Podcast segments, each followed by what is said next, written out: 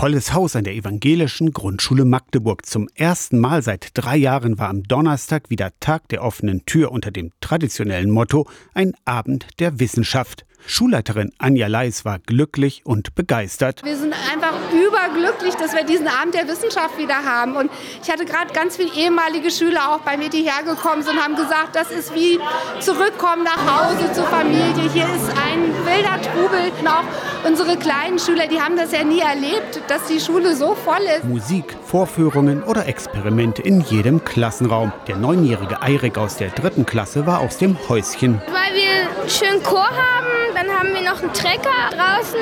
Die Fußballstars kommen extra wegen uns. Dann haben wir noch Hip-Hop in der Turnhalle. Also ich finde es ganz cool. Die Spieler vom 1. FC Magdeburg waren umlagert für Autogramme. Der Rettungswagen mit Blaulicht vor der Tür ein magischer Anziehungspunkt. Schätzungsweise 300 Gäste waren in den zwei Stunden am Donnerstagabend zu Besuch. Die 17-jährige Mathilda ist eine der ehemaligen Schülerinnen. Was ich vor allem toll fand, ist, dass wir hier sehr viel kreatives Angebot hatten. Man konnte näher gehen, man konnte in die Töpfer gehen. In der war ich auch beides. Und die Lehrer haben das auch toll umgesetzt, diese Kreativität, weil ich finde, die Lehrer sind alle selbst so kreativ. Wertschätzung und Achtsamkeit werden unter anderem an der evangelischen Grundschule vermittelt. Stimmt das? Na klar, sagt der neunjährige Hennes. Wir geben gegenseitig aufeinander Acht und passen aufeinander auf und sind immer füreinander da. Wenn jemand eine Frage hat, beantworten wir, wir helfen gerne. Zum Schulalltag gehören Andachten, Schulgottesdienste und der Morgenkreis.